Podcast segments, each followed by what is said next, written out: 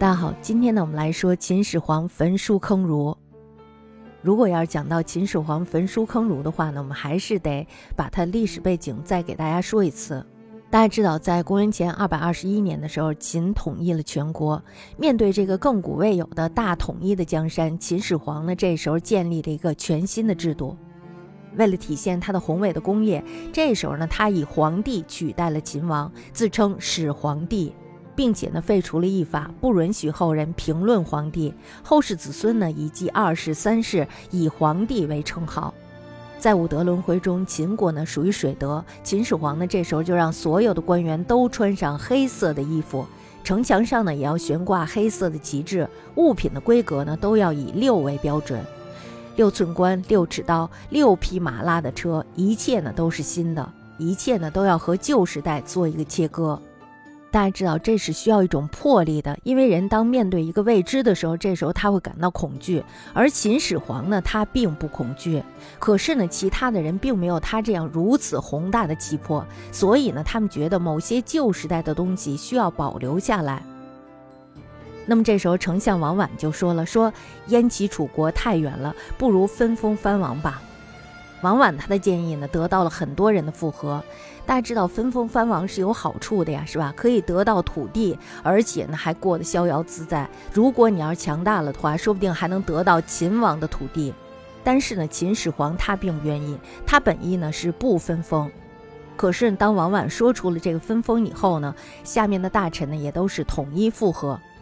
这时候呢，秦始皇是非常恼怒的，但是他又不能亲自到文武群臣当中和他们对峙。那么这时候他就让大臣讨论一下。大臣呢是纷纷的称赞这个王绾，那么这时候呢，只有一个人例外，就是他的魏廷李斯。李斯就说：“李斯说，周朝倒是分封子弟，可是呢，血脉关系疏远以后，照样打仗，也没有什么用呀。如今好不容易统一了，要不就算了吧。”看，李斯非常的清醒，是吧？他看到了周朝，看到了晋，他们都是这样灭亡的，对吧？那么秦始皇呢？这时候等的就是这一句话。于是呢，他马上站出来说：“李斯说的对，我们不要分封。”于是就这样一锤定音。这件事儿呢，我们表面上看来是非常简单的，是吧？几句话呢就给定音了，似乎呢只是君臣之间的一次开会讨论而已。实际上呢，这件事儿透露出了一个问题，是什么问题啊？就是很多的大臣呢不认同以法家为主导的新制度。反而呢，他们认同的是旧时代的旧制度。换句话说呢，他们并不认同秦始皇的变革。这是一个非常严重的问题。但是呢，表面上看起来却并不怎么严重。那么秦始皇呢和李斯把这件事儿就给摆平了。可是呢，平静的湖面之下却是暗潮汹涌，并且呢，在某种程度上，秦帝国呢也因此而分裂。其实后面的很多事情呢，都是与此有关的。那么，在公元前二百一十三年，暗潮涌现，秦始皇呢在咸阳宫大摆宴宴，请朝廷大臣吃饭。这时候呢，肯定是让大家吃好喝好玩好，很开心就好了。那么这时候呢，仆射周清晨他就称赞道说。秦国呀，当年又穷又弱，还是陛下厉害，带领着我们打败了关东诸侯，才有了富强的秦国，为陛下庆贺。那么这时候呢，秦始皇是仰天长啸，他的脸上呢已经掩饰不住内心的得意了。那么这时候呢，博士淳于越就偏偏出来唱反调，他说了，他说当年的周朝呢，有诸侯国做帮手，陛下的儿子却是匹夫，如果大臣造反，那该怎么办呢？大家想，他这是什么意思？很讨厌是吧？他的意思就是说，你也应该分封诸侯，到时候才有人帮你啊，是不是？你现在你瞧，你儿子又不成龙，你看你怎么办？那么这还是开国时的那个议题，大家呢也都没有忘记，只要有机会，他们就谋求表达自己的主张。这时候大家要知道，秦始皇他对这个议题到底是一个什么样的心理呈现？我们可以来分析一下，是吧？自从商鞅变法以后，秦国呢就没有十封的说法，而是力求大权集中于朝廷，充分的调动资源来兼并诸侯。这是一种法家的思潮，有存在的基础，还有必要。那么秦始皇他本人就是朝廷集权的支持者，大家想谁不愿意把这个权力都抓在自己的手里啊？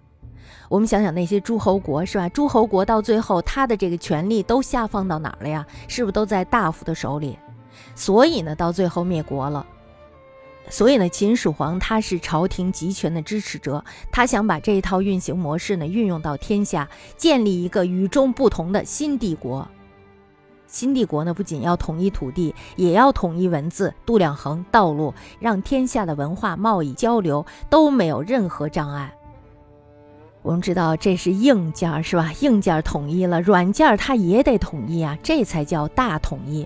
而且呢，没有了诸侯国的存在，连百年之后潜在的隐患都已经被消除了。我们可以试想一下，其实秦始皇他也知道这是一件非常好的事情，为什么很多人就不理解呢？那么对于秦始皇来说呢，他是想不通的。那个时候呢，秦始皇已经是四十七岁了。在那个年代，我们知道四十七岁就是一个非常老的年纪了，也快要到了一个正常死亡的年龄。那么在他看来呢，他的时间不多了，他毕生的理想却依然不能实现。如果呢，把这个收尾工程交给了下一代，他们能行吗？大家想一下，他这个大统一到底可以不可以继续下去？那么秦始皇他的心里是非常焦虑的，他想的是在有生之年让他的想法落地。那么再不济呢，就是打一个好基础，然后让下一代沿着他的道路前进。如果要是重新回到旧时代的老路上，那么他认为呢，自己就是秦国的罪人，是自己的罪人，而且呢，还是历史的罪人。我们大家其实在这看到，秦始皇他的格局是很大的，他有很多的新的想法。这就是改革。那么他这个时候呢，已经看清了时代的走向，他知道这个时代将会朝着一个什么样的方向去发展。他知道呢，以后是大一统的时代，过去的分封呀已经落伍了。在地广人稀的周朝，诸侯国可以安分几百年；可是呢，在人口繁盛的秦帝国，他们到底能不能安分呀？富足呢，会让人滋生出很多的欲望来。更何况呢？希望分封的人都是有私心的人，他们要求分封呢，只是借口。大家想一下，私心很厉害的私心是吧？这在秦始皇看来呢，这是用来撕开法家大一统铁幕的借口。其真实的目的呢，是通过分封制引入儒家，改造新的秦帝国。而经过改造的秦帝国呢，只会成为周朝的翻版。大家想一下，我们仔细的想一下，会不会成为周朝的翻版？必定是周朝的翻版。什么变法啦、更战啦、统一啦，全都将是镜花水月。春秋战国的一切探索呢，都将变得毫无意义。那么秦国战士的鲜血呢，也就白流了，因为他们又回到了周朝，回到了那个腐朽的时代。而秦的结局呢，也会像周的结局一样，淹没在历史的车轮中。所以呢，我们知道分封赤小背后的图谋呢，却是很大的。